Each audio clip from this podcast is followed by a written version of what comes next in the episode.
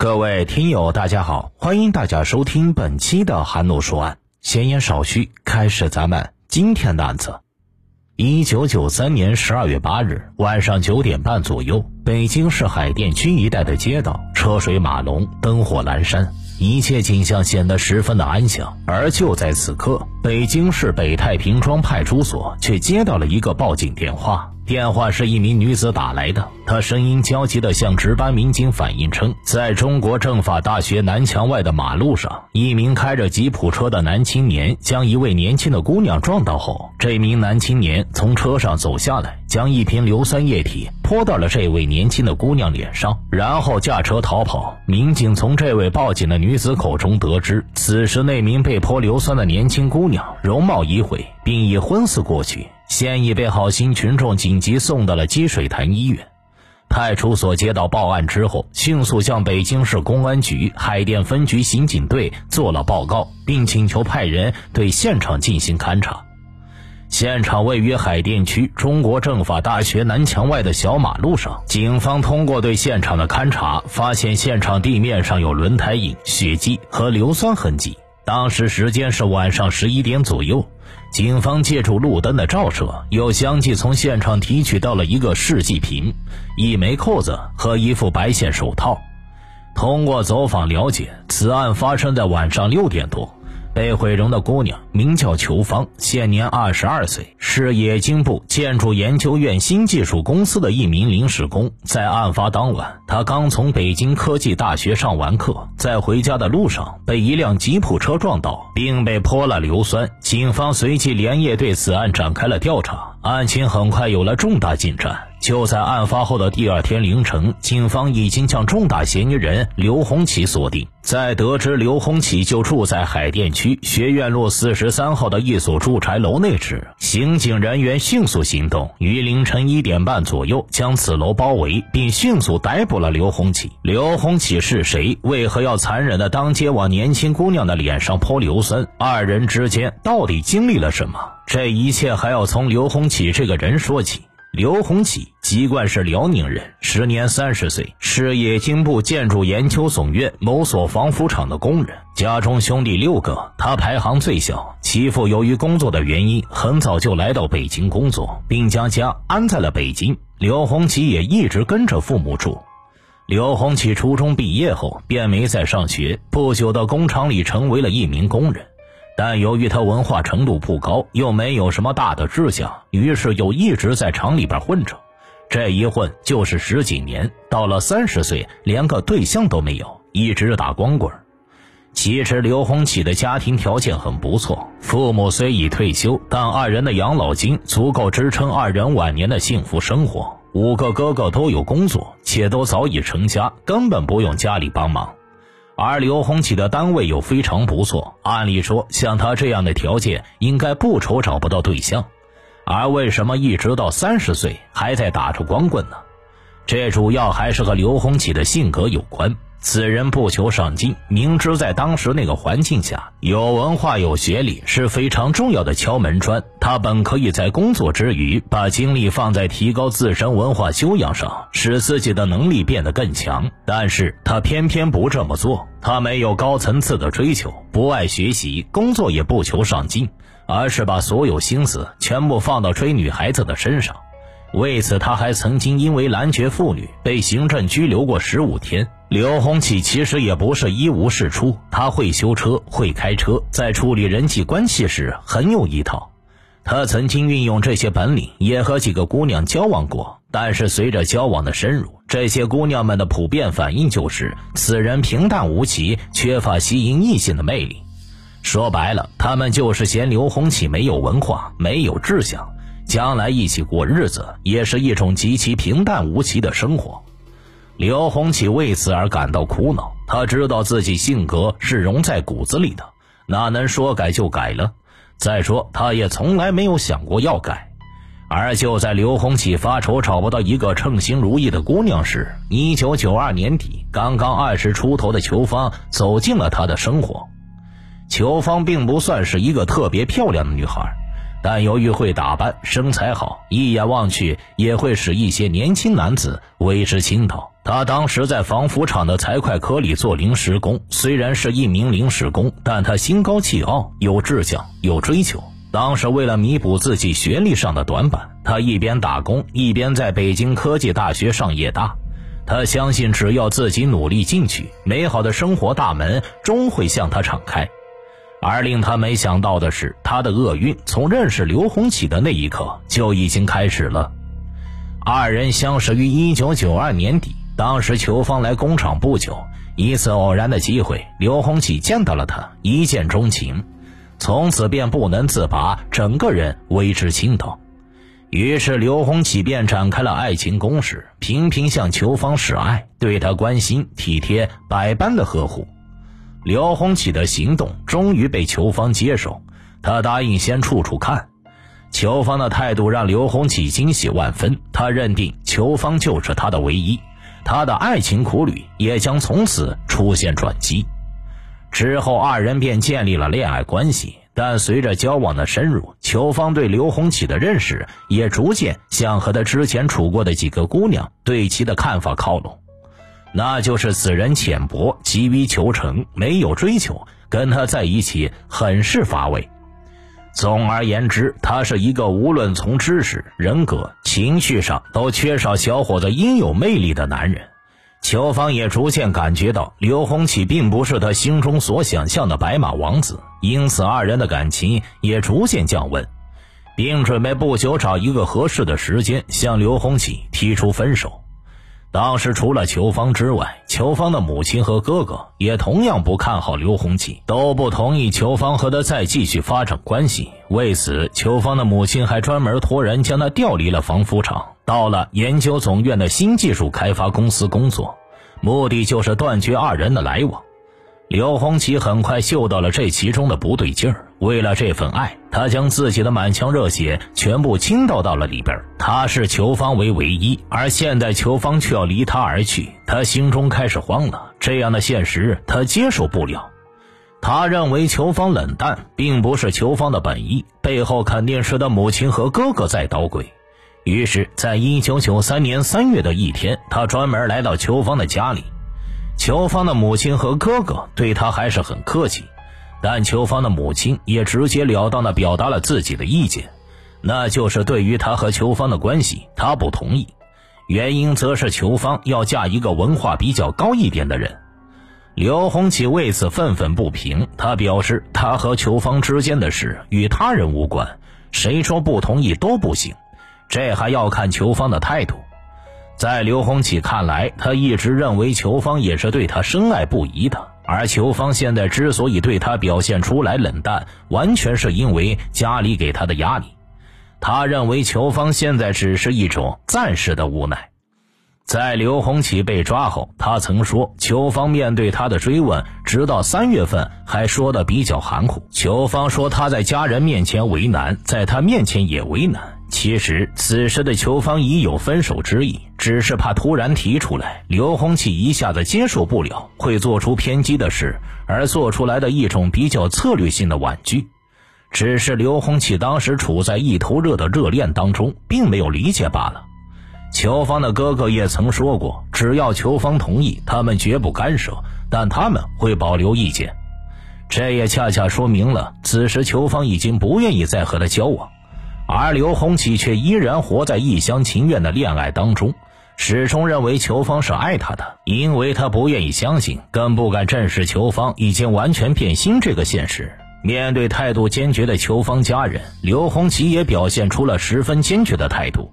他表示，非裘芳不娶，一定要娶到她。刘洪启不愿意相信裘芳要与他分手这个事实。之后，他一次次的去找裘芳，而裘芳总是借故躲着他。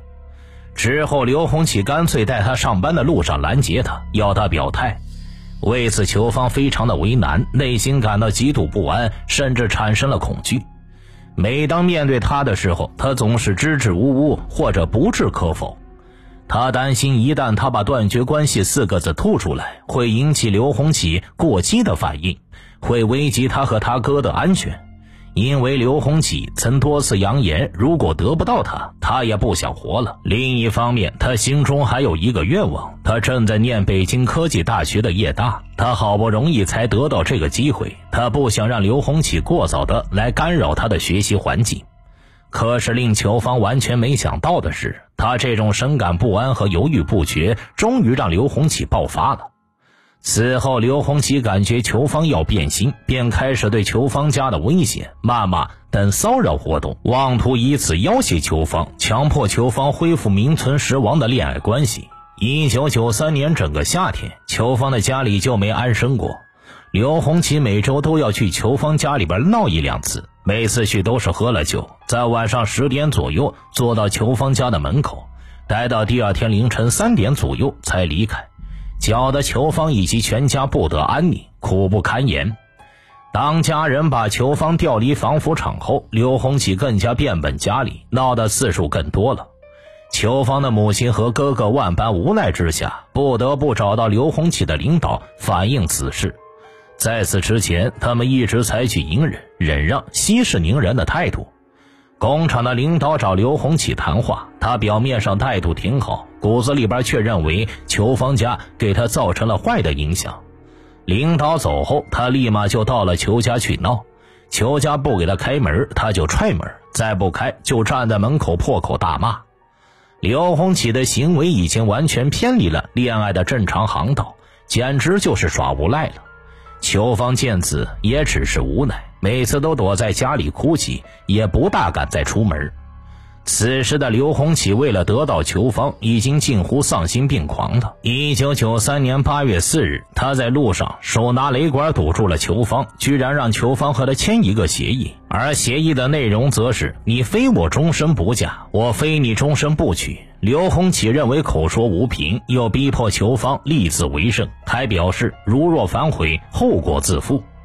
裘芳没有办法，只好写下了这样一个字条：“我于一九九三年八月四日与刘洪启达成一致协议，我裘芳决定这辈子不嫁他人，如反悔，一切后果自负。”裘芳、刘洪启也写了同样的内容的字条，之后两人交换。刘洪启接过裘芳的字条，心中窃喜。头脑简单的刘洪启以为，在他的这个逼迫下所达成的这个协议，可以约束裘芳，使他不能离他而去。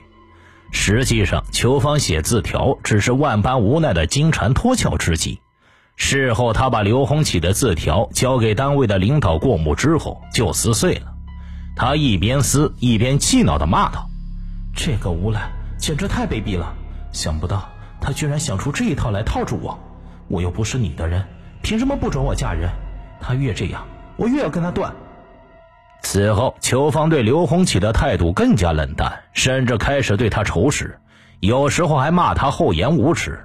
越这样做小人，越让人看不起。裘芳的态度让刘洪启如万箭穿心一般痛苦。他从没想到，自从签协议之后，不但没有牢牢地捆住他的心，反而让他更加鄙视自己。刘洪启彻底的绝望了，心里逐渐萌生了罪恶的想法。秋芳是我的，她不属于别人。我既然得不到你，别人也休想得到你。你不爱我，你也休想去爱别人，别人也休想爱你。之后，他开始谋划。刘洪启想到了硫酸。一九九三年国庆节前夕，刘洪启两次来到所在的工厂试验室，以工作需要为借口，提出要弄一些硫酸和这硝酸溶液。由于这个试验室和刘洪启的单位在一个院子里，管理这两种溶液的又是临时工，平时总要见面，对刘洪启的要求未加思考就答应了。从铁皮柜里端出了大瓶子来，让他自己倒一些。刘洪喜第一次要了一点硫酸，第二次要了一点硝酸。拿回家之后，他将这两种溶液倒在了一个玻璃试管里。他听说两种溶液掺在一起，可能产生更加强烈的腐蚀作用。准备好了之后，他经常一个人躲在家里边喝酒，然后带着醉意到裘芳家里边去寻衅。但是真正下定毁容伤害的决心，还是在一个月之后，因为这毕竟是伤天害理、极其残忍的恶行，他需要胆量。一天，他听说裘芳的母亲又到他所在单位的领导面前说他的坏话，他一下子火冒三丈，仇恨完全控制了他的心，他决定尽快实施罪恶的计划。十二月八日下午五点多，邱芳和许多青年学生在北京科技大学的一个教室上课。刘洪启去找他，当他看到正专心致志听课的邱芳时，他感觉自己更加的卑微，受刺激，心里不平衡。同时，他也懂得这样下去，自己没文化的反差就会更大，根本留不住他的心。此时，他完全绝望了。邱芳发现他后，悄悄地从教室里边走了出来，责怪他怎么找到学校来了。而刘洪启则是直接反问他，还遵不遵守八月四日的协议，表示已经写了就要执行。而邱芳则气愤地直接表示，协议是他用雷管逼出来的，根本不是他的本意。刘洪启听到这话，直接威胁道：“你可别忘了，你在协议上写的，如果后悔，后果自负。”如果你不执行遵守协议，产生的后果你自己负责。哼，你爱怎么着就怎么着，我还要上课呢。邱芳也不示弱，说罢就进了教室了。刘洪启是开着帮人修理的那辆凯特牌吉普车离开科技大学的。他匆匆回到家，从墙角处取出装有硫酸硝酸混合液的那个试管瓶子，带在身上，又驾车返回科技大学的西门，在那等着邱芳。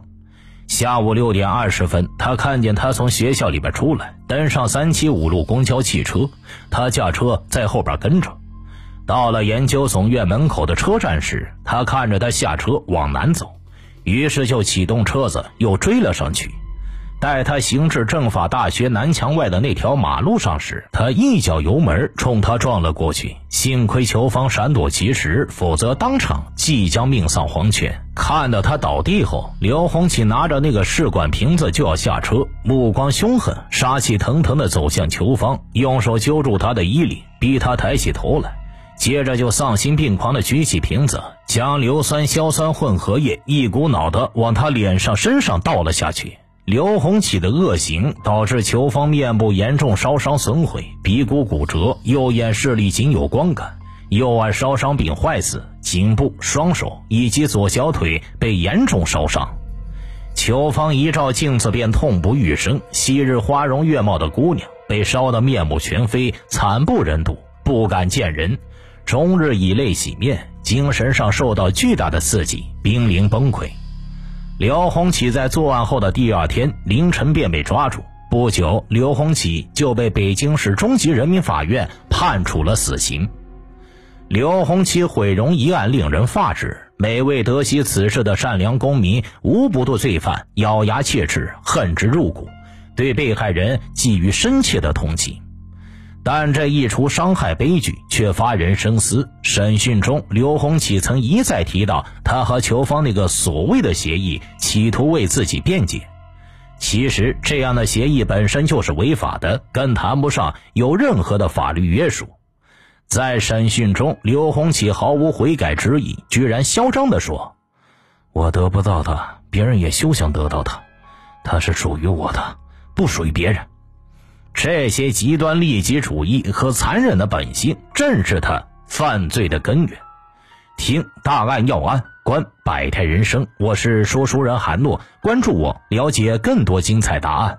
好了，这期案子就为大家播讲完毕了，咱们下期再见。